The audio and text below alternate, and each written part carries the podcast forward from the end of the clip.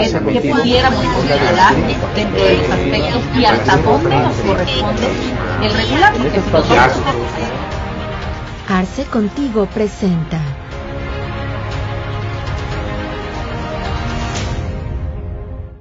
Hola, ¿qué tal? Bienvenidos todos a nuestra sesión de Arce Contigo. Les agradecemos muchísimo el tiempo que toman para estar con nosotros y pues bueno que estén aquí compartiendo con nosotros la información que tenemos para ustedes y que hemos preparado en nuestra sesión del día de hoy con un tema bastante, bastante interesante que ha generado muchísimas dudas, que ha generado muchísimas controversias, que se ha, que se ha ido postergando ya desde hace algunos meses y pues la verdad es que al final termina teniendo siempre algunas lagunas, algunas cuestiones que deberán de ajustarse y pues para eso el día de hoy hemos invitado, tenemos invitado de lujo el día de hoy. Le agradezco muchísimo el tiempo al maestro Octavio Rodríguez. Amigo, ¿cómo estás? Bienvenido. Amigo, muy buenas tardes, muy buenas tardes a todos, bienvenidos. Eh, gracias a Dios todo bien. Espero que ustedes también estén muy bien, ustedes y sus familias. A tus órdenes, amigo. Muchísimas gracias, amigo. De verdad que estoy muy agradecido por el tiempo. Sé que estás bien saturado con todas las cuestiones de chamba. Bueno, eh, y ahorita quién no, ¿no? La verdad, con toda la, información. no, amigo. Está viniendo encima. Es bien complicado este, darse, darse los tiempos, pero de verdad te agradezco mucho que podamos volver a coincidir en estas sesiones que, se han vuelto, la verdad es que algo bastante, bastante interesante para nuestros clientes, para nuestros amigos, las personas que nos hacen favor de seguirnos. Y pues el tema da para mucho el día de hoy, ¿no? El tema que, hemos, que vamos a tratar de, el día de hoy es el complemento carta aporte. Ya hemos estado en algunas, algunas publicaciones ahí en nuestra fanpage de Facebook, hemos estado ya comentando algunas cuestiones al respecto. Sin embargo, creo que era bien interesante poderlas platicar, ya ir, ir como de avanzada, ir revisando todas las modificaciones que se han, que se han tenido a lo largo de estos, de estos días. recordemos que ya este es un tema que, que ya desde por ahí de mayo ya venía este, aplicándose, se supone, con algunas, digo, eh, postergando un poquito su aplicación, pero al día de hoy, pues bueno, estamos prácticamente a mes y medio de arrancar ya con la aplicación directa a partir del primero de diciembre en una prueba, digamos, este, de ejecución prueba de error, así yo lo denominaría, y, en esa prueba de error del primero al 31 de diciembre y posteriormente en enero ya con todas sus consecuencias que tienen eh, al respecto de las modificaciones de, esta, de este nuevo complemento. Eh, y pues bien, vamos a platicar ya un poquito entrando en tema, este maestro Octavio, al respecto de, poder compartir con nuestros amigos ¿Qué es en primera instancia una carta aporte? Como primero para definirla, ¿no? Porque en estricto sentido la carta aporte ha existido, por llamarlo así, siempre. El Código de Comercio la contemplaba de por sí dentro de, sus, dentro de su articulado y, y ah, bueno, ahora, ahora retoman ese concepto y lo traen a la famosa herramienta por excelencia de fiscalización de la autoridad que se llama CFDI. Claro, amigo, muchas gracias por la invitación. De verdad es un gusto, es un placer. Y como bien dices, pues sí tenemos muchas actividades, pero siempre será un placer aportar un poquito de lo que, lo que uno tenga como experiencia y como conocimiento a partir de un estudio. Y de verdad, muchas gracias eh, también a nuestros amigos que nos van a seguir en esta charla. Eh, te diría, tocas un punto muy importante, realmente. Efectivamente, tiene muchos años ya de por sí que como tal existe la carta aporte. Y eso viene desde el Código de Comercio. La carta aporte lo que representa prácticamente, aunque hoy nos parezca muy extraño ese concepto, representa un contrato, así tal cual. Y hasta no hace muchos meses se sigue manejando como un contrato, obviamente de una obligación de hacer. Esa carta aporte lo que representa es precisamente la voluntad de las partes en que yo te dé como tal esta mercancía que es de mi propiedad para que tú la traslades. Evidentemente, hoy por hoy, la finalidad de la autoridad es fiscalizadora. A partir de eso, cuando la autoridad empieza a ver cómo se mueve, dónde se mueve la riqueza de la población, pues evidentemente pone los ojos ya no tanto en la situación del régimen, sino de la actividad. Y me llama mucho la atención tu comentario cuando dices, oye, pues esto tiene muchos años, siempre se ha manejado así la situación. código de comercio. Sin embargo, hoy por hoy la autoridad dice, es más fácil para mí el agarrar y decir dónde se mueven los dineros. Y precisamente hoy por hoy, lo que establece es, si tú transportista, si tú dueño de las mercancías, incluso establece situaciones que anteriormente no habíamos considerado. ¿eh? Si yo muevo, ya sea bienes o mercancías que son propios, pues anteriormente lo realizabas de manera natural. Son mías, es una propiedad. Tengo la posesión y la propiedad. Sin embargo, hoy por hoy me establecen circunstancias o situaciones y obligaciones en las que dicen, ah, para que le acredites, tienes que demostrar que son tuyas. Y por ahí va la parte de carta aporte, en el sentido en que nos dicen, ahora, esto tiene mucho de fondo, amigo, ¿eh? Y la verdad los invito a que nos puedan compartir sus comentarios, sus experiencias y sobre todo una situación de abogados. Que oye, para trasladar hoy por hoy mercancías y bienes que son míos, que me pertenecen, que tengo tanto la posesión como la propiedad, ¿debo de justificar esa situación? La respuesta es sí. Obviamente, esta cuestión eh, tiene un fondo que es fiscalizador. Y de ahí no, yo, yo diría como eje primordial, debemos de considerar, hay, hay muchas cuestiones, como bien dijiste en la introducción, amigo, que debemos de considerar respecto a esta situación de carta aporte. Porque no nada más es adherirle como tal, una cuestión de un complemento a la, al transporte de mercancías o bienes tiene un fondo muy importante. ¿Cuál es este fondo? En específico les diría, pensemos en quién la va a transportar, no nada más como el contribuyente que tiene que declarar, sino a través de qué medio o qué persona lo va a declarar. Llámese un trabajador, un empleado, ¿me explico? Porque tiene que ver con una situación fiscalizadora. ¿De acuerdo? Esto anteriormente pues no tenía precedentes propiamente. Pero hoy por hoy la autoridad se da cuenta de dónde puede tener más información para poderla cruzar y fiscalizar de una, una cuestión más profunda. No sé si me explico, amigo, tú siempre nos, nos has dado la oportunidad de platicar aquí en Arce contigo en general y hay que ser críticos de las situaciones que se dan. Es correcto, es correcto. No sé. Sí, de hecho, punto de vista. De hecho, sí, tienes toda la razón. Digo, al final de cuentas, esta es una, es una obligación o es una reforma o una adhesión que se está haciendo a, la resolución miscelánea, a la, a la, a, la, versión anticipada de la tercera resolución miscelánea fiscal, con ese nombre. Este, ya platicábamos hace un momentito antes de entrar al... Y que llevamos como ocho versiones anticipadas, amigo, ¿eh?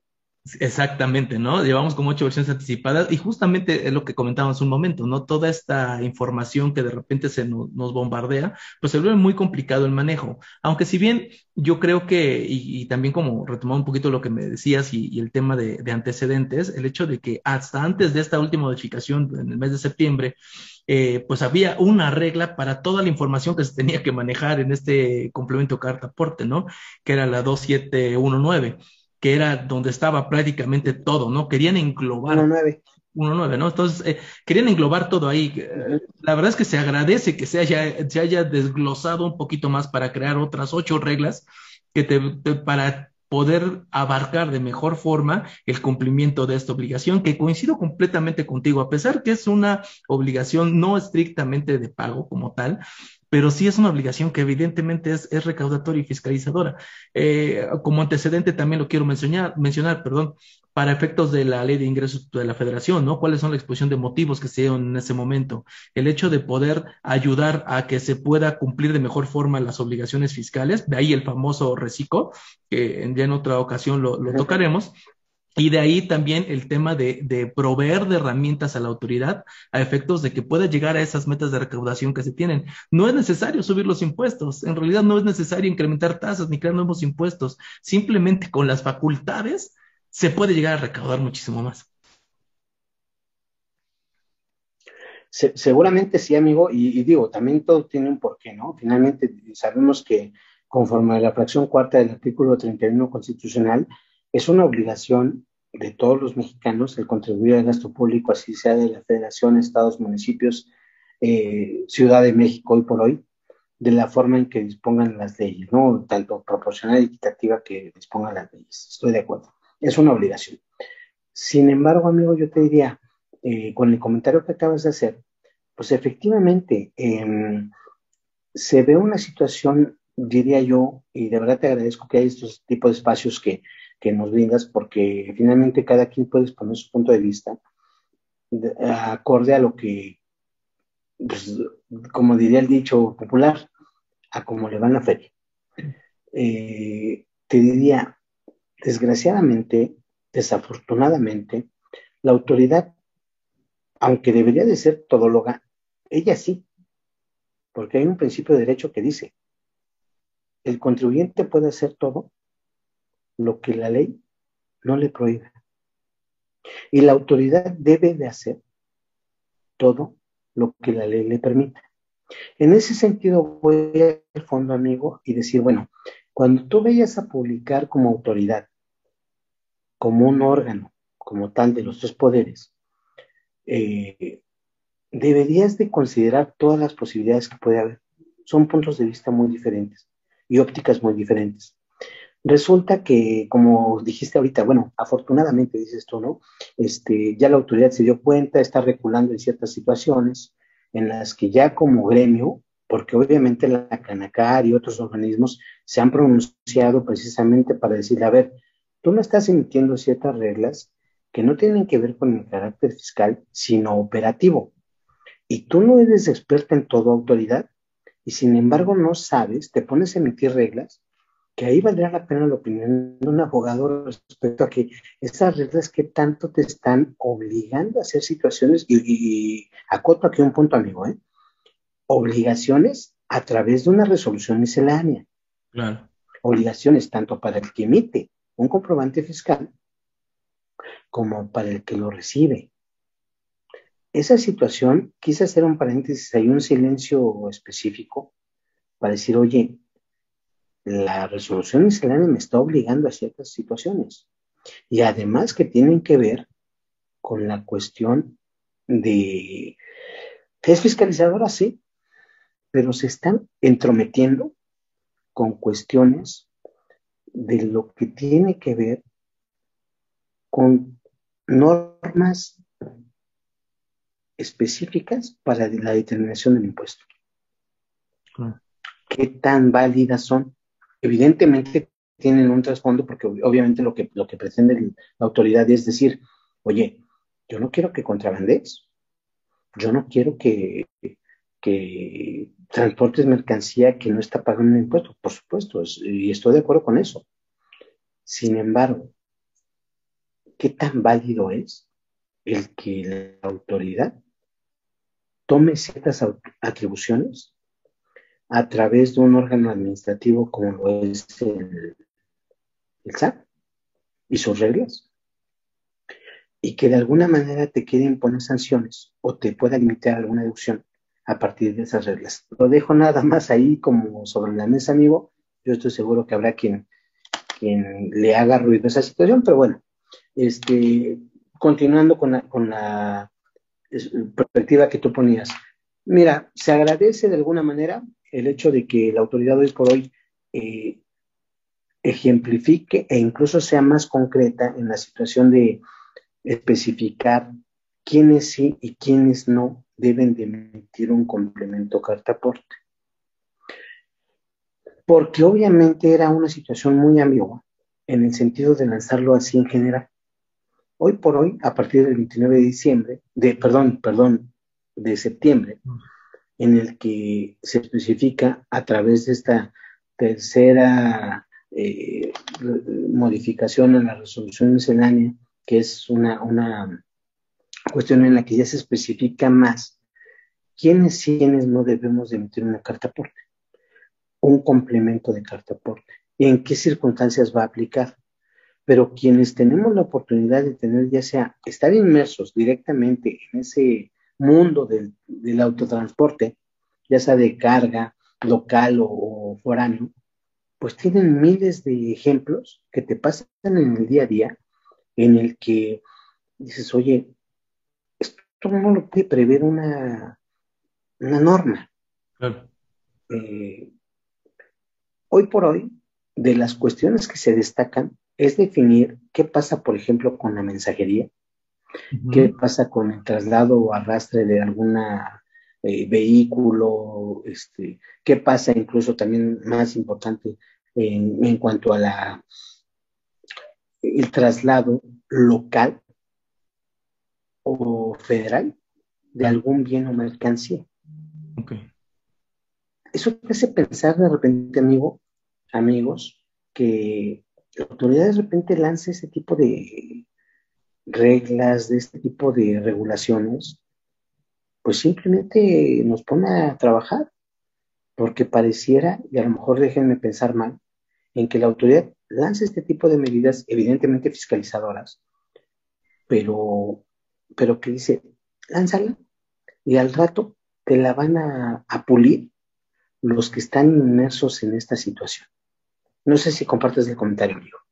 Sí, sí, totalmente de acuerdo. Digo, la verdad es que la autoridad, al estar emitiendo estas versiones anticipadas, nos está poniendo ya obligaciones pero por pedacitos, ¿no? Probaditas y deja siempre de lado algunas cuestiones que a pesar de esta modificación que se tuvo en septiembre para poder aplicar estas sobre estas ocho nuevas reglas, eh, que de, repito, de una se pasó a ocho, aún así quedan muchísimas cuestiones que tienen, están pendientes de, de poder aclarar, ¿no? Por ejemplo, ¿qué pasa en el caso de cuando sea una empresa extranjera la que realice el transporte, ¿no? Ella no está obligada a emitir un, un CFDI, ¿no? Ni de ingresos ni de traslado y por supuesto mucho menos un complemento, ¿no? Entonces, pero, alguien le va a hacer el traslado, amigo, y ese, ese alguien va a acabar siendo un local, ¿no? Hablando de residencia fiscal, por ejemplo. Claro, no, no, forzosamente porque se puede llegar a dar los casos, amigo, desde la perspectiva de los casos que estuvimos analizando, de la perspectiva de que sea un transporte, un extranjero el que haga, el que haga el transporte aquí en, aquí en México. Eso, eso pudiera ser posible. Entonces, si sucediera ese tipo de cuestiones, ¿quién estaría obligado a emitir el, el complemento de cartaporte? A ver, a ver, ahora sí que digo aquí, como lo mencioné anteriormente, tú nos das la oportunidad de que podamos hablar desde nuestra perspectiva y experiencia y conocimientos eh, de todo sin ninguna limitación y eso se agradece. Claro. Este, ¿En qué casos aplicaría en específico que pudiera ser un extranjero que transporte mercancías en territorio nacional Evidentemente, considerando obviamente que las puedo transportar si son para una exposición, si son para una cuestión a lo mejor de muestra, ¿no? Lo contempla la ley del ISR, cuando no se considere eh, residente fiscal. Correcto. Pero en estos casos, por ejemplo, podría aplicar. Mira, por ejemplo, entendamos, y, y lo pongo también como antecedente al comentario. El tema de la carta aporte se tenía anteriormente en el, en el Código de Comercio, como lo estábamos comentando, únicamente para el transporte terrestre. Actualmente ese concepto de carga de, de carta aporte lo están llevando para cualquier tipo de traslado, ya sea terrestre, marítimo, ferroviario o aéreo, ¿no? ¿Qué sucede en el caso fluvial? Que exactamente que yo traiga eh, mercancías, por ejemplo, por vía aérea, que salgan de Estados Unidos y aterricen en México. Por ejemplo, en ese tipo de casos, aquí estamos hablando que cuando se utilizan, cuando tocan jurisdicción federal, como son los aeropuertos, se tendría que estar emitiendo una carta, un complemento de carta aporte, ya sea un CFDI de ingreso o uno de traslado, dependiendo este, de, quién origina la, el, el CFDI. En estos casos, por ejemplo, no está especificado si se tiene que utilizar una, quién va, quién va a emitir, mejor dicho, el, complemento de carta aporte, porque entendamos que el extranjero en primera instancia pues, no, no, no, tiene ni obligación ni tiene la posibilidad de poderlo hacer. Entonces, una de las cosas que pudieran resultar importantes para poderlo realizar es el hecho de que probablemente, como, como sucede, por ejemplo, con el IVA de la importación, ¿no? Al momento. con un recinto fiscal, amigo. Tengo. O sea, un recinto fiscal en el que simplemente ahí hoy por hoy ha cambiado mucho la cuestión del comercio, en el sentido de que dices, nada más está en un recinto fiscal mm, que es territorio país, claro. pero no, no propiamente no se va a trasladar en territorio nacional. Ahí sí la regla es muy clara, amigo, en el que en el traslado en territorio nacional de bienes o mercancías, ya sea por vía terrestre marítima, eh, aérea o fluvial. O sea, eso sí. Pero propiamente, como bien dices, y es muy técnico el, término, pues sí, es en territorio nacional. Pero en, el entendido de que no se está eh, transportando o, como tal, y eso le estás dando ideas, amigo, y de verdad que te felicito por esa, esa este, idea, ¿no? Porque, oye, ¿y, qué pasa si nada más se encuentra de manera temporal? O sea, por ejemplo, como un recinto, un recinto fiscal, o simplemente aquellas mercancías que únicamente entran al país eh, para ser transformadas o, meterle un proceso y propiamente no se considera residente, ¿no? Claro, sí, efectivamente. Son algunas cuestiones que, repito, que todavía estarán este, pendientes de poder, eh, de poder especificar de manera más clara para poder llevar el cumplimiento. El problema es que el, el, tiempo apremia, ¿no? Y vamos a entrar ya a un proceso de obligatoriedad de la emisión de este complemento carta aporte a partir del primero de diciembre, si no mal recuerdo, que, que también tiene otras características y, y ahorita las, las quiero señalar. Solamente retomando lo que hemos comentado hasta el día de hoy. Es un complemento, no es un CFD adicional. Recordemos que actualmente tenemos pues, vigentes cinco tipos de CFDIs, ¿no? Si, si, no, si estoy mal, me corriges. Yo te diría que son cuatro, ¿eh? Pero sí. El CFDI de ingresos, el CFDI de nómina, el CFDI de pago, el CFDI de egresos y el CFDI de traslado. El de pago no, el de pago no es CFDI, amigo. Este, el de pago es un complemento también. Ok, pero es un documento adicional al, CFDI de origen. Aunque está ligado, es un complemento adicional. Que, que, por ejemplo, perdón, perdón. Como lo va a acabar siendo el complemento de carta aporte. Bueno, el complemento carta aporte está incluido dentro del CFDI de ingresos o de traslado. Ojo, no es un documento adicional. Entonces, por eso es que hago la, hago la separación. ¿Qué le haces? Por ejemplo? Listo, listo. ¿Sí? De acuerdo. Por, eso hago la separación. Cinco, cinco cinco CFDIs es correcto, o, cinco documentos, mejor dicho, cinco documentos, porque sí, porque el, complemento es, el CFDI de pagos es CFDI complemento de pagos, ¿no? Pero eso es en un documento por separado. Y a, caso contrario, que estos complementos, específicamente el de carta aporte, va inmerso dentro de un CFDI de ingresos o de un CFDI de traslado, o, como sucede, por ejemplo, con el, con el de cuenta pago de terceros, ¿no? Que también está incluido el CFDI, o en el complemento del INE, que te solicitan cuando eres proveedor de, de, temas electorales, también va dentro del propio CFDI de ingresos. O como debería de aplicar el complemento que se supone una constancia de que, que te tiene que emitir un notario al momento de hacer una transacción de compraventa de inmuebles, por ejemplo. Es correcto, es correcto. Por eso, por eso hago, hago elemento.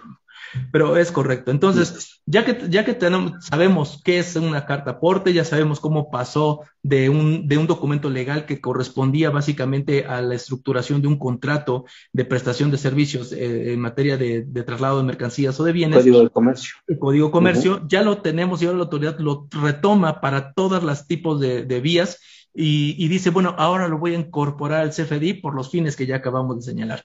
Ahora, amigo, me gustaría que pudiéramos como ir, ir aclarando un poquito más sobre quiénes son de entrada los obligados para poder emitir o que deben de emitir un complemento cartaporte.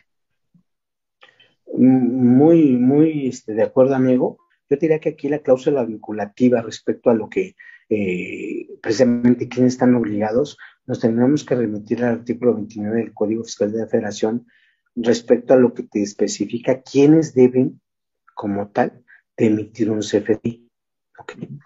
Y obviamente hablamos de, aquellas personas que tengan un ingreso como tal, que tengan una retención. Y aquí es muy importante lo que acabas de comentar, Alex, respecto a, a que ese complemento de carta aporte va a ser una adición que se hace precisamente a lo que es, digamos que es el género de la especie que es el comprobante de ingresos, el CFE de ingresos. Yo le voy a incorporar este complemento de carta aporte. Como decíamos al principio de la charla, es mm, al principio decía la autoridad, pues mira, si tú te dedicas ya sea al transporte de bienes o mercancías, ya sean propios, ya sean a través, tú fungiendo, digamos, como un intermediario o que te dediques como tal al transporte, le vas a incorporar este complemento de carta aporte. Listo. Hoy por hoy hace algunas precisiones y nos dice, a ver, si tú te vas a dedicar a transportar mercancías que sean propias, evidentemente no vas a generar un comprobante, un CFDI de ingreso, porque incluso todavía hoy por hoy no sabes, pensemos, este, perdón por, por las marcas, pero eh, son para efectos didácticos, tú no sabes si eres una empresa refresquera, si eres una empresa de, botanas o frituras, o si eres una empresa de losito en que estás transportando la mercancía y no sabes bien a bien todavía a quién se la vas a entregar. Y las reglas eran así de ambiguas en el sentido de decir así, márcame el origen, el destino y la hora de salida y la hora de llegada. Perdón, pero ojalá pudiera yo tener este una situación tan clara de mi día a día, ¿no? Un ejemplo claro de que la autoridad no conoce el, el ramo, ¿no? Así es, amigo, así es. Ojalá así pudiera yo cuadrar mi día y decir, a las 12 o a las 6 de la tarde estoy hablando con Alejandro, termino a las 7 este, y me sigo con tal cosa. La cosa no es, la vida no es así, o sea. Y ahorita dice, no, mira, si para no andar en los temas que ya pasaron y que ya no van a tener vigencia, al menos hasta esta este, eh, propuesta de, la, tercera modificación, ¿no? publicada, por cierto, para que les quede claro a nuestros amigos, el día 29 de septiembre, ¿de acuerdo? Em, hoy por hoy la autoridad revisa y dice, sí es cierto, lo que estaba yo pidiendo era una, aberración. Em, hoy por hoy vamos a tener los mismos tres tipos de actores que la autoridad mencionó desde un principio. Ya sea que tú seas el propietario o dueño de las mercancías, que tú te dediques como un prestador de logística o que realmente realices esa actividad como prestación de servicios de transporte. ¿Listo? Hoy por hoy, pues los coordinados que conocemos, ¿no? Em, en cualquiera de estos tres casos, tú debes de emitir una carta aporte, un complemento de carta aporte, el cual va, va a estar vinculado a un CFDI, pero ya recapitulamos y decimos ya no de ingreso. ¿Por qué? Porque es probable que en, este primer, en esta primera situación yo esté transportando mercancías que son mías y que las llevo de un sede eh, al de Querétaro, centro de distribución, un CDI, al de Toluca o al de Pachuca, donde quieras. En ese sentido, yo no voy a generar un CFD de ingresos porque no estoy enajenando la mercancía, no la estoy vendiendo. Simplemente la estoy trasladando. Hoy por hoy, con estas reglas, ya se empiezan a definir situaciones más específicas como lo son cuando yo sea propietario, cuando yo sea un servicio de paquetería o mensajería, cuando yo realizo una actividad de arrastre, ya sea local, este, eh, federal, respecto a la, parte en la que estamos comentando de que se especifican cuestiones más claras en esta mm, tercera versión de la resolución miscelánea, este, la cual, como comentamos al, principio, ya lleva este, pues ocho versiones anticipadas, se especifica y se aclara un poco más los actores que deben de considerarse precisamente para la emisión del complemento de carta aporte.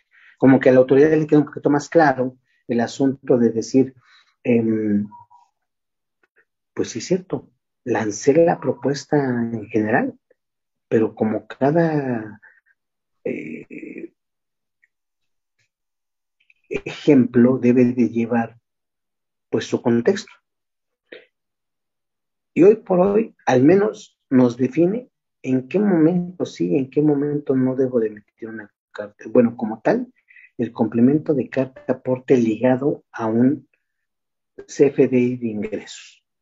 Y resulta que me dice, primer actor, si tú eres el propietario de las mercancías, segundo, si tú como tal solamente eres un intermediario, llamemos una empresa de logística, y tercero, como tal, es decir, si vas a hacer el traslado de manera local o federal, para que nos vaya quedando un poquito más claro este tipo de situaciones que ya la autoridad hoy por hoy va precisando, para quien traslade una mercancía, porque era tan mm, ilógico, era tan ambiguo el tema, en el que si tú como ferretera de la colonia, amigo, tenías que trasladar la mercancía a la misma colonia, pero dos cuadras o una cuadra adelante, porque pues obviamente estás hablando de que llevabas un tinaquito de agua, tienes que llevar 16 tubos de 11 metros, pues tienes que transportar, ¿no? Era tan ambiguo y tan irrisorio el que tú también tienes que generar un comprobante de carta Hoy por hoy se define que el transporte local, para que les quede claro a nuestros amigos, hasta el día de hoy, por ese tipo de situaciones no debes de, como tal, de emitir un complemento carta ¿De acuerdo? Cuando la, cuando la mercancía o bienes sean, sean propios, ¿no? De hecho, dice propios, que sean activos, ¿no? Sean parte de los activos del, del, que transporta y además que transportes con este con medios propios, ¿no? Este, cuando estés en ese supuesto, no tienes que, no tienes que emitir una, un complemento de carta aporte. En ese caso, pues bueno, no, no hay necesidad. Claro. Hoy por hoy se, la, regla se, se estableciendo cuestiones más puntuales. Sin embargo, te diría, bueno, eh, algo importante y que se define es el hecho de que ya al menos se, se separa la parte de cuándo sí, cuándo no y en qué momento si es local o federal. Esa parte estaba muy ambigua, pero bueno, em, te, decía yo, em, ¿qué pasaría cuando la ley te especifica, bueno, la resolución te especifica que incluso puede aplicar el complemento de carta aporte hasta para el depósito de vehículos? Eso aplicaría también para el gobierno, ¿eh? cuando se lleva tu coche en la grúa. queda clarísima en este sentido eh, pues deberíamos de considerar que va a tener modificaciones todavía. Sí. Ahorita que, ponemos en, tiempos, a partir de cuando sabemos que de manera opcional este, este complemento de carta aporte aplica a partir del 1 de junio, ya está aplicando hoy por hoy. Sin embargo, también algo muy práctico es el hecho de que los PAC, los proveedores de, de facturación, hoy por hoy, ninguno, Alex, tiene eh, los elementos para poder generar un complemento de carta aporte. Sí, sí, sí, la verdad es que, y eso que ya tienen algunos meses de ventaja, ¿no? Porque recordemos que este tema ya tiene, ya tiene algunos, algunos mesecitos, alrededor de ocho o nueve meses que se comentaba, se comenzaba a platicar y que pues bueno, hasta ahora ya está tomando como un poquito más de forma. Solamente para efectos de, retomar los comentarios que nos has regalado, maestro Octavio, este, es bien importante puntualizar cuando, cuando soy dueño de la mercancía, soy propietario de la mercancía y lo traslado por bienes propios en un medio local, no estoy obligado a emitir ninguna carta aporte, ¿no? Ya hay una excepción a la regla general que, que, antes lo teníamos, ¿no? Con cosas, como bien decías, tan ambiguas como el atravesar la calle y generar una carta aporte, ¿no? Ese es un tema interesante. Ahora, ¿quién sí está obligado? Pues bueno, aquellos transportistas que se dediquen a prestar el servicio como tal de traslado de mercancías este, o de bienes general o específico, etcétera, ellos que sí están dedicados a ese tipo de cuestiones, ellos sí están obligados a emitir primero un CFDI de los ingresos, porque justamente fíjate que hace una, hace una semana, eh, bueno, de hecho hace unos días veía yo a la, a, la licenciada Buenrostro, la del SAT, este, y justamente decía... Raquel Buenrostro, muchas gracias, se me, se me, fue su nombre, pero este decía que justamente una de las intenciones de hacer estas modificaciones era que era regular a todo este tema de transporte, ¿no? Que sabemos que muchas veces se prestaba de manera informal, ¿no? Se, se, se llevaba la informalidad. Entonces, el hecho de obligar a que forzosamente tengas un CFDI de ingresos y que de ahí le ligues el tema del, de carta aporte, pues bueno, va a ayudar a evitar esa, esa irregularidad que se tenía anteriormente, ¿no? Entonces, retomando, estas personas que se dedican a los servicios de transporte, de carga, de, este, de bienes o de, o de, este, de mercancías, eh, son los primeros que están obligados a emitir un CFDI de ingresos y agregarle el complemento carta aporte para efecto de comprobar la legal estancia y legal tránsito de las mercancías en, en aquí en, en, México, ¿no? Es así, eh, podrían, deben de estar obligadas en ese, en ese sentido. ¿Estás de acuerdo? Correcto, amigo. Correcto. Correcto. Ahora vamos a las cuestiones que, también ya señalabas hace un momento, pero que también quisiera yo señalar. Algo, algo que a nosotros también nos genera un poquito de duda al momento de analizar el tema, era que la información que va a contener esta carta aporte es información que se le proporciona, que le proporciona en este caso el, que contrata el servicio al transportista, ¿no? Se, se le proporciona esa información y a mí me llama muchísimo la atención dos cosas. Uno, primero que la regla dice la, la 2719 que debe ser eh, información exacta, ¿ok? Exacta en cuestiones de especificaciones del tipo de mercancía que está haciendo, peso, medidas, todo ese tipo de cuestiones que vienen en la guía de llenado, este, que también no se ha modificado con la última, con la última, este, reglas que se emitieron, pero debe ser información exacta y que además implica una responsabilidad solidaria como se entiende, tanto para el transportista como para el que, eh, para el propietario de la mercancía. ¿Cómo ves ese tema, amigo? Es que precisamente por eso comentaba al principio, amigo, el hecho de que es una resolución miscelánea y que realmente ahí lo dejamos sobre el tintero para nuestros amigos los abogados respecto a que realmente la resolución me puede generar obligaciones o solamente está limitada para poder generar derechos porque ahí se lo establece. Obviamente estamos hablando de una cuestión de procedimiento, ¿de acuerdo? ¿Ok? Una norma, eh, digamos, que se puede convertir en sustantiva. ¿De acuerdo? No de procedimiento. Correcto. Ahí lo dejo sobre el entero, amigo. ¿Por qué? Porque yo siento que a partir de eso, ¿qué pasa si tú no cuentas con, pongámonos en el extremo, que además quiero hacer algún par de comentarios respecto a la cuestión de operación, porque yo siento que a nuestros amigos, los que se dedican al autotransporte como una actividad ya preponderante, no les ha caído el 20 todavía, y ya dieron prórroga, pero todavía de lo que implica, amigo, en la cuestión operativa, el llevar a cabo esta, esta obligación. Retomo, en la parte de la obligación, ¿estás de acuerdo en que si la, fíjate, lo dejo así, si yo tengo una mercancía en la que no tiene su complemento de carta por todo y por hoy me dice la autoridad mediante reglas de carácter general, resolución miscelánea en la que me dice si no tiene complemento de carta aporte, no tiene validez tu compra, porque se presume como una situación de contrabando. A ver, espérame. Esto viene a partir de la resolución miscelánea, Alex. ¿Me explico? Y no me puede generar obligaciones solamente son derechos. Mi proveedor no emitió la carta aporte. Por lo que tú gustes y mandes, quizá porque su PAC no se le emitía, como estamos ahorita, yo te invito a que digas tú, oye, ni, en el SAT, amigo, podemos emitir un complemento de carta aporte. Quien tenga que cumplir todos los requisitos son 158 campos que tendrás que cumplir.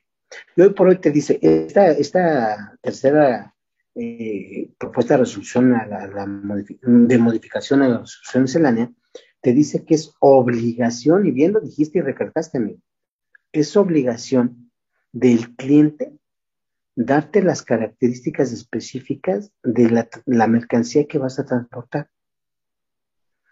Y si no te las da, o sea, y voy a la parte que comentaba como segundo punto. Hoy por hoy no hemos aquilatado o dimensionado como transportistas la carga de trabajo que te implica el hecho de la información que debes de recabar incluso antes de prestar el servicio. Y ahí eso tiene muchas cosas de fondo, ¿eh? pero bueno, ahí te va. Hoy estamos a miércoles 13, ¿no? De, de octubre. Listo. Resulta que se supone, ahorita son las 7, 5 de la tarde. Resulta que para los servicios, pongámonos todos en ese, ahora sí que imaginémonos el, escenario. Yo para los servicios que voy a prestar mañana, ya me llamó el cliente A, B, C, D, hasta la Z. Y, les, y, piénsenlo en una cuestión eh, magnificando la, el ejemplo. Mm. Mañana todos mis operadores van a agarrar el camión desde la empresa y tienen que estar cargando. Estoy hablando de mañana como un día hábil para ese tipo de servicios que empieza a las 3 de la mañana, amigo, ¿eh? Claro. O que no duermen incluso. Yo para los servicios que voy a prestar en horas o mañana, yo ya tendría que estar generando mi CFDI de ingreso con su complemento de carta aporte especificando las mercancías como obligación de los requisitos y, la especificación que mi cliente me tiene que dar. Para el servicio de mañana, ¿eh? cuando yo regularmente mi servicio todavía no conozco cuál va a ser el costo completo, porque igual al lugar donde yo llegue a descargar o a entregar la mercancía, en el, eh, seguramente los amigos que nos sigan y que estén inmersos realmente en una situación del, contexto del transporte o autotransporte, dirán, pues sí, pues de repente tengo que pagar ciertos peajes adicionales, tengo que pagar maniobras de carga y descarga, este, monitoreos, etcétera, y que todavía hoy por hoy el servicio que yo presto no sé cuánto va a acabar costando. Una recomendación, porque así va a ser. Tú tienes que facturar el día de hoy, miércoles 3 de octubre, el servicio que vas a prestar y todos los incrementables o adicionales se los vas a tener que meter a partir de otra factura, pero ya por otro tipo de servicio. No sé si me explico a mí. Sí, sí, totalmente. Si no sería imposible prácticamente porque la propia regla te señala que tiene que ser, antes de que hagas el traslado, debes de tener emitido el CFDI con el complemento carta aporte. Y si hay especificaciones técnicas de la mercancía, del producto, que no conoces, pues bueno, hay menudo problema en el que nos están metiendo, ¿no? Porque ya tendríamos que aplicar este medios eh, de, cálculo al, tanteo para, para, ver cuánto es lo que tiene. Porque fíjate, amigo, que, el tema se vuelve un, poquito aún más complicado, ¿no? Porque si a eso le pones la cereza del pastel, en donde además con las revisiones que puede hacer la autoridad, eh, ya sea la autoridad hacendaria o inclusive este, la Guardia Nacional, este, la Secretaría de Comunicaciones y, Comunicaciones y Transportes. Que puede hacer supervisiones sobre esas mercancías que te detengan y que no tenga de manera clara o específica cuáles son las mercancías o la descripción de la mercancía. Híjole, pues la multa que contempla el Código Fiscal de la Federación en el 83 y 84, en el 83 está la conducta, en el 84 la multa puede llegar hasta 90 mil pesos. Entonces, imagínate, se vuelve bien complicado.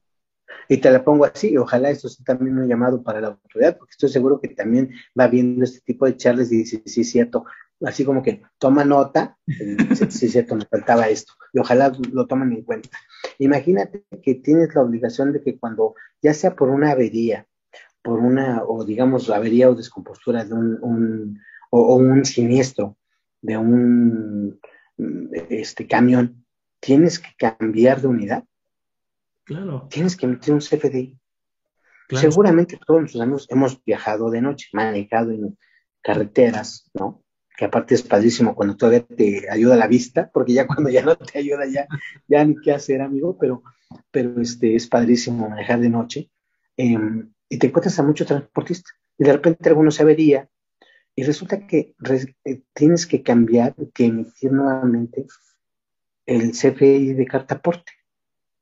O sea, es ilógica las reglas que emiten.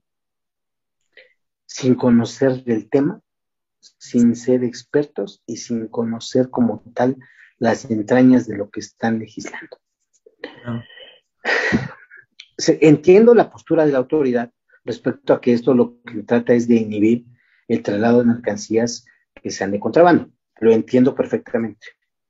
Pero oye, amigo, así te lo digo, y eso que no salga de aquí.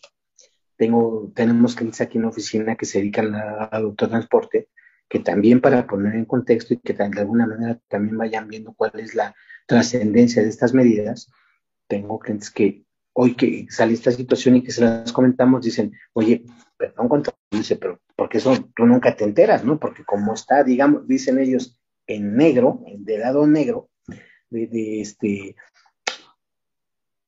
tú no te enteras que de repente yo sigo haciendo viajes de los cuales mi cliente no me pide factura y obviamente viajes este, de mercancía lícita o sea, digo, a lo mismo que se dedica el cliente, pero de repente dice, ¿sabes qué? Yo llevo mi contabilidad aparte, de, que está mal, evidentemente, pero lo que quiero dejar es una cuestión, un ejemplo muy claro en el que ese tipo de viajes que hoy por hoy hacen ciertos contribuyentes, clientes que dicen, pues a mí me lo pagan en F, lo ocupo para gastos en F, y pues nunca genero una factura porque de por sí mi cliente no me lo pide, o sea, no estoy aportando nada ilícito. Pero se da.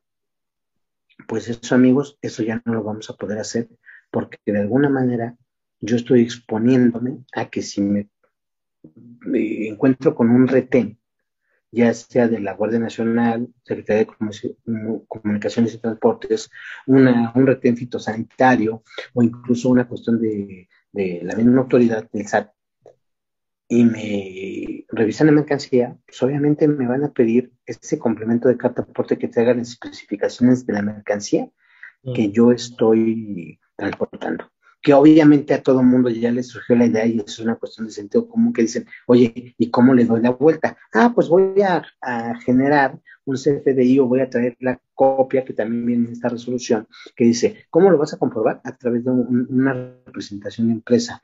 Pero ojo, esa representación de empresa debe de traer un código de barras. Hoy por hoy lo que conocemos como QR, que va a traer la especificación yo creo que no le va a dar tiempo a la autoridad de aquí al primero de diciembre para decir, oye, ¿cuáles van a ser las especificaciones que debe de traer para que ese código QR pueda traer la especificación y características de esa mercancía? Porque, palabra, amigo, clientes ya dicen, pues simplemente así de fácil, ¿eh? Pues agarro un CFDI de otro servicio y lo ocupo para trasladar esa mercancía por la que no estoy emitiendo una factura.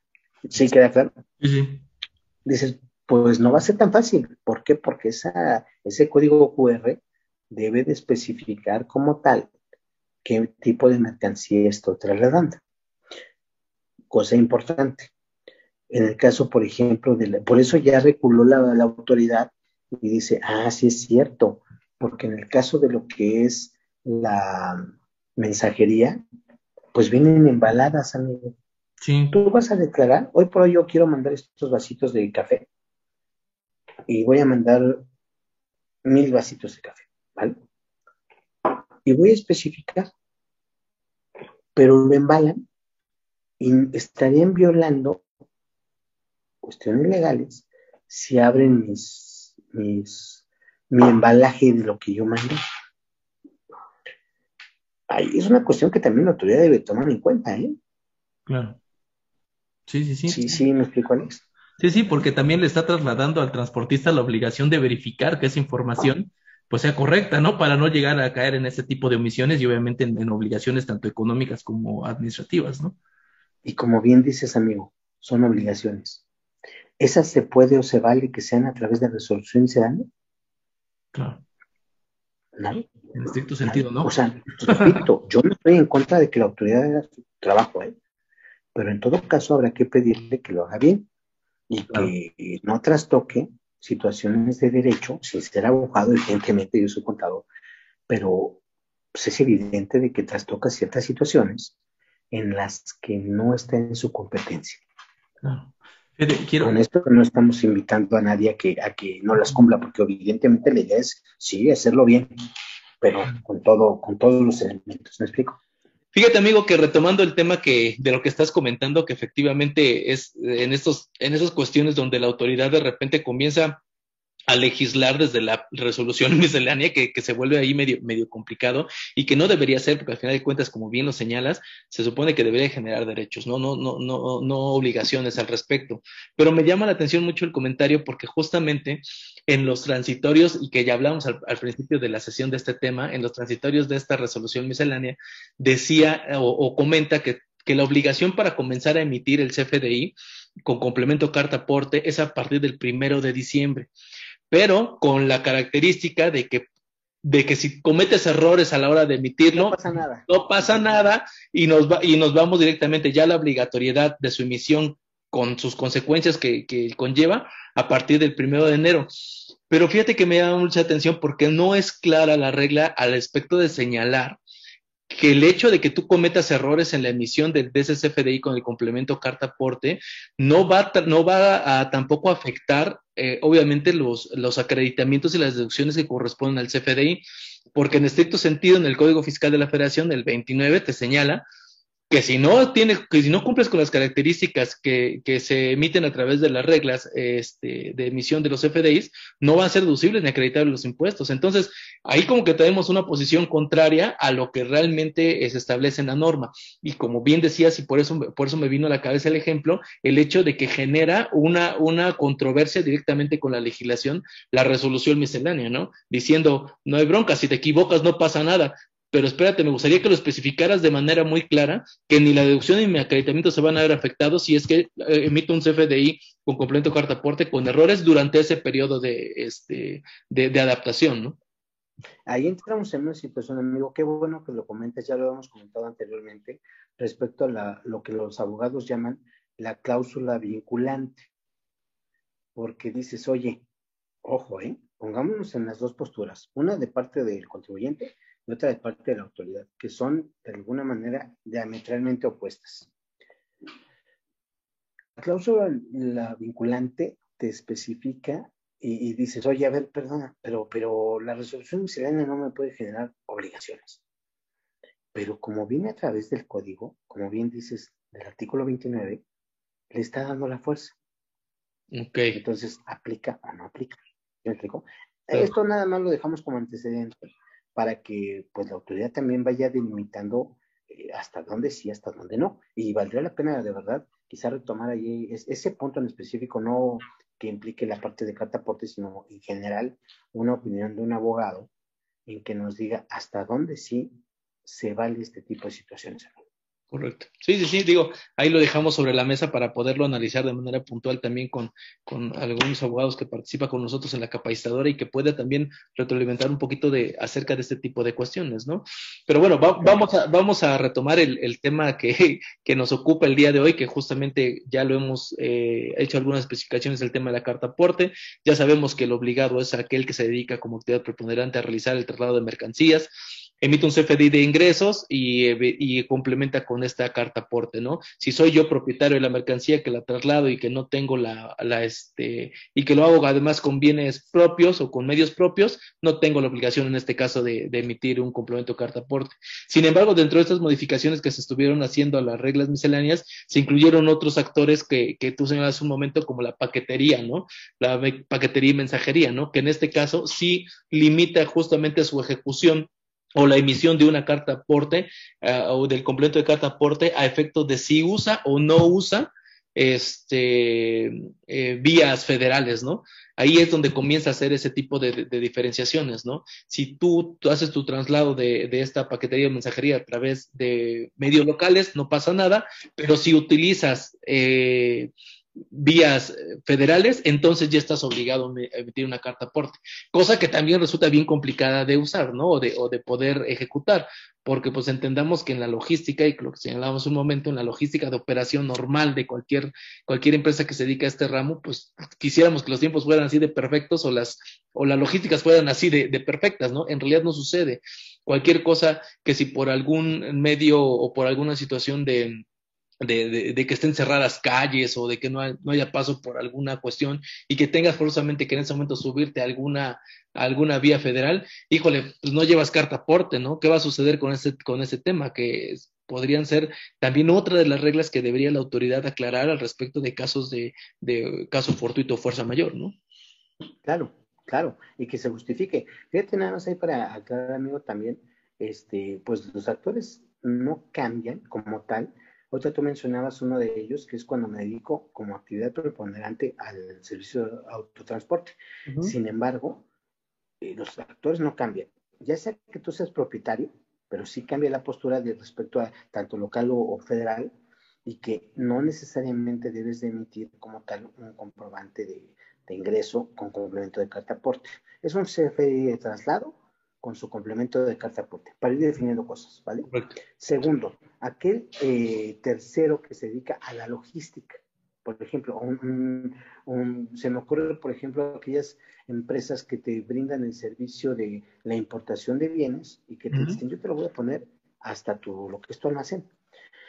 Y tercero, ahí lo que comentabas, respecto a las personas, ya sea físicas o morales, que realmente como actividad preponderante se dedican al autotransporte local o federal de bienes o mercancías. Una adición que se hace precisamente para esta tercera eh, modificación a la resolución miscelánea en su versión anticipada, que se hace y me llama la atención es que obviamente hoy por hoy la autoridad entiende que no nada más es el transporte de bienes o mercancías, hoy, por hoy lo pone y, no quiero confundir a nadie, eh, por favor, eh, pero sí dice, y servicios especializados, no estoy hablando de REPSE, simplemente que aquí en la oficina incluso tenemos un cliente que se dedica a transportar maquinaria pesada. Y que tiene una norma oficial que atender para transportar maquinaria de dimensiones, eh, las ballenas para los segundos pisos, por ejemplo. Claro. Y ya es un transporte especializado. O sea, la autoridad se pone a regular cosas que ni siquiera conoce. Y ya cuando le entra un poquito más y a través de nuestros puntos de vista, de todas las cámaras, sobre todo, Claro. Dice, ah, sí, es cierto, me faltaban estos, ¿no? Sí. Pero esos son los tres actores que intervienen, amigo, en, esta situación y que todos estarán obligados, como bien dices, a partir de lo que es el primero de diciembre, que ahí es muy, bueno, yo diría un poquito confusa la, la regla, porque lo que me dice es, mira, en pocas palabras, es opcional a partir del primero de junio pasado, 2021, pero es obligatorio. Ya lo pasaron del 30 de septiembre al primero de diciembre. Pero si llegas al, al 31 de diciembre y no lo has no pasa nada, no hay bronca, no pasa nada.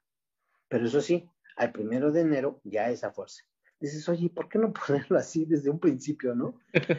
la idea es confundir, amigo. La verdad, de verdad, yo, yo mientras más tengo la oportunidad de estudiar un poquito este, este tipo de situaciones, dices, bueno, porque tanto tú como yo, como las personas que nos amablemente nos siguen, pues están inmersas y, e interesadas en el tema.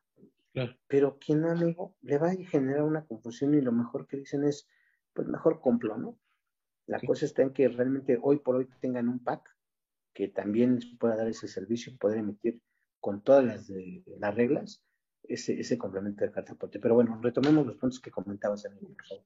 Claro, en esos, en esos actores que nos, que nos señalabas, este, amigo, justamente el tema de quien se dedica a transportar mercancías o bienes este, generales o especializados, como el que nos acabas de señalar, ahí es donde como que se fue segmentando ya un poquito más, ¿no? En, justamente eh, en esos que hacen el traslado, eh, eh, ya sea de paquetería o mensajería, que es el, el, ejemplo que tomaba, o inclusive el de, el de fondos y valores también, que ya hubo una separación también de esas personas. Tú mencionabas un momentito el de grúas de arrastre, ¿no? Y depósitos, ¿no? Que, que pudiera o que pareciera en términos generales que aplicaría gobierno, ¿no? Cuando hay un arrastre por parte de, de grúas de, del gobierno estatal, municipal o federal, ¿no?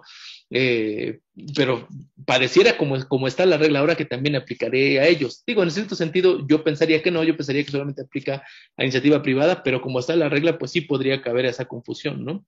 Y solamente para ti aplicaría a las aseguradoras, por ejemplo, que se llevan tu coche que tuvo una avería o que tuvo un siniestro y lo van a trasladar porque son sus mercancías, ¿no? Es correcto. Evidentemente, porque el gobierno, pues obviamente no realiza actos de comercio. ¿no? Es correcto, es correcto. Es básicamente es el razonamiento por el cual yo, yo, le dejaría fuera, pero sí es, es bien claro que, que la, la, regla no lo, no lo señala, no lo aclara de manera específica y debería de, debería de hacerlo, ¿no?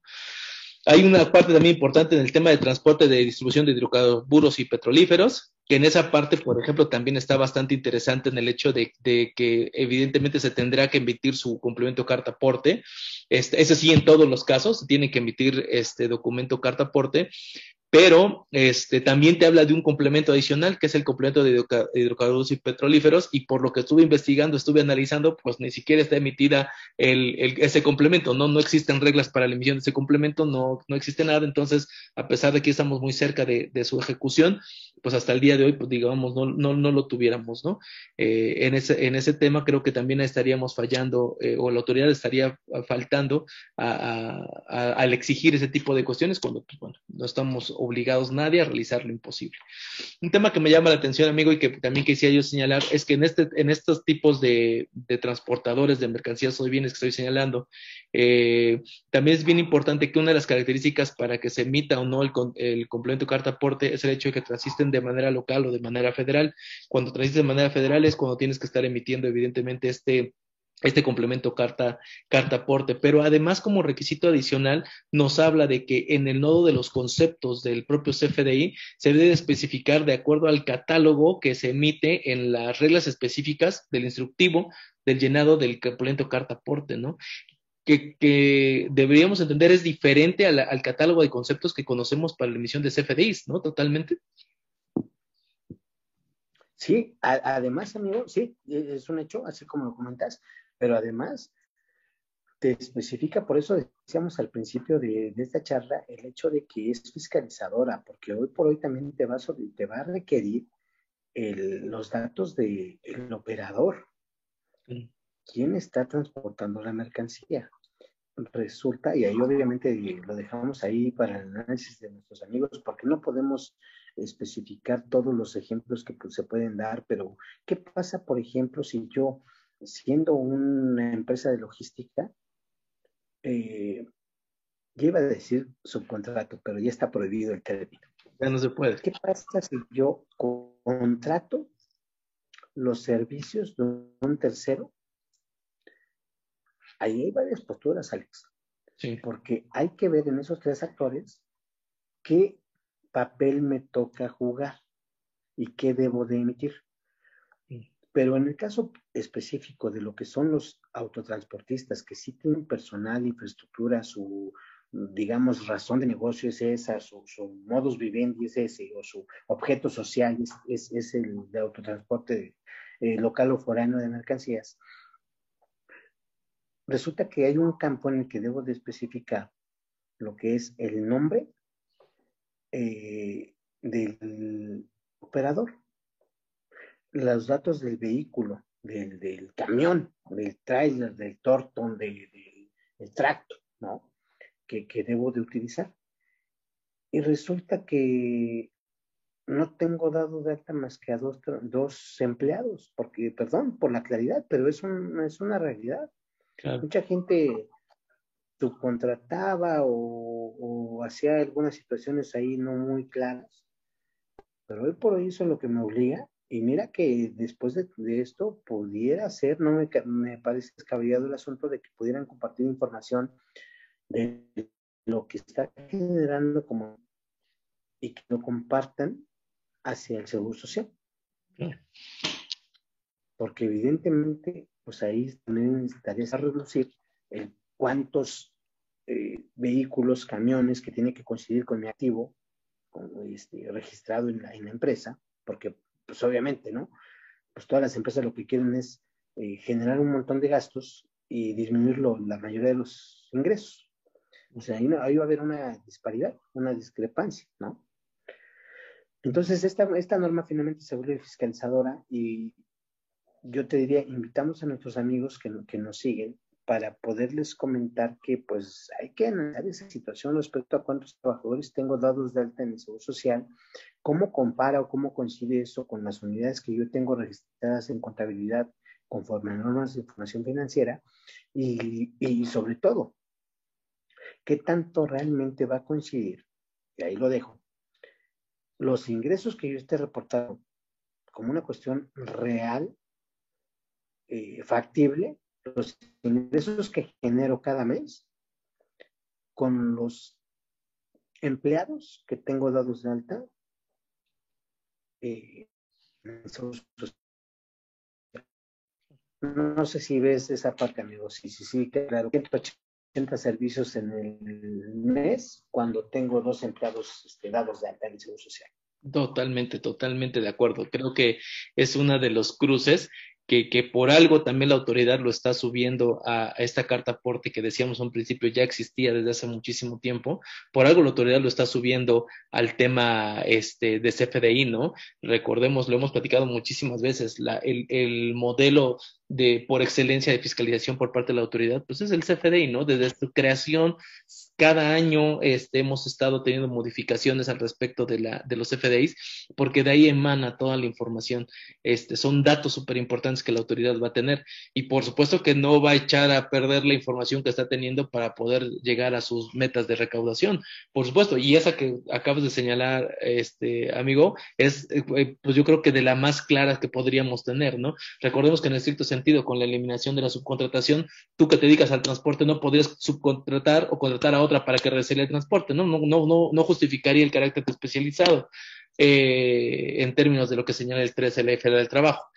Pero eh, entonces supone que tú deberías de tener a todo tu personal registrado en tu, en tu seguro social y por tanto tener la infraestructura suficiente para poder operar tus 40, 50, 60, 70 o 100 viajes que pudiste realizar durante el mes. Ojo, si no lo tienes, porque entonces evidentemente estaremos en una situación de contingencia. Y eso lo podemos firmar que, que, así sucederá, ¿no? Es un cruce, yo creo que de los más evidentes que podrá hacer, hacer la autoridad, ¿no, amigo? Así es, amigo. Pues mira, la verdad es que es, es este, muchísima información. Hay varias cosas que, como acabamos de comentar en nuestra sesión, aún está en este, todavía pendiente de que se puedan revisar, de que se puedan aclarar por parte de la autoridad. Lo que es un hecho es que, pues bueno, estamos ya eh, en, en vías de que esto tome vigencia y pues hay que, hay que empezar a prepararnos con la información en primer lugar, ¿no? Con la información que necesitamos para poder tener este cumplimiento de manera adecuada, porque creo que desde ahí vamos a arrancar sobre el tema del aseo administrativo que tengo para poder dar cumplimiento a ese tipo de ese tipo de obligaciones que si bien son de carácter este de administrativo pero definitivamente pueden tener repercusiones económicas no entonces amigo agradecerte mucho el tiempo y pedirte tus comentarios finales al tema que, que estamos abordando el día de hoy con gusto, amigo. Nada más una última recomendación es eh, precisamente a los, los amigos que nos siguen y que nos hacen el favor de, de tomar este tiempo para consultar este tipo de charlas, yo diría, eh, realmente aterrícenlo cada quien en su caso. Eh, empezaría incluso también por generar esa parte de ayuda, como bien dices, ponerse en los en el ejemplo, en los zapatos de decir, oye, pensemos que el día de mañana jueves ya me está aplicando esta eh, legislación, eh, esta reglamentación. ¿Qué tendríamos que estar preparando ahorita? Desde ya. Sería hacerle saber a nuestros clientes que a partir de tal fecha, y no me esperaría yo a primero de diciembre, amigo, de verdad, yo diría, en este mes de octubre estamos a muy buen tiempo todavía para decirle al cliente que con motivo de las nuevas reglas que se vienen dando de parte de la autoridad, a partir del mes de noviembre, se requerirá que para cada servicio que se preste o que sea solicitado por parte de nuestros clientes la siguiente información. Y para eso nos va a servir lo que es como tal la, el, el, anexo correspondiente en el que me especifica 158 campos para todo el que le aplicara a todos, obviamente no, no, no, no todo el mundo le va a aplicar lo mismo, pero es información que es obligatoria, porque me tiene que especificar mi cliente desde el momento en el que me haga el pedido, la solicitud de servicio, me tendrá que especificar tales y tales campos y mandárselo al cliente y hacer pruebas en específico, pruebas aleatorias para empezar a ver dos cosas. Primero, que el cliente ya haya cubierto todos esos requisitos y que yo esté en condiciones de poder emitir ese pedido de cartaporte.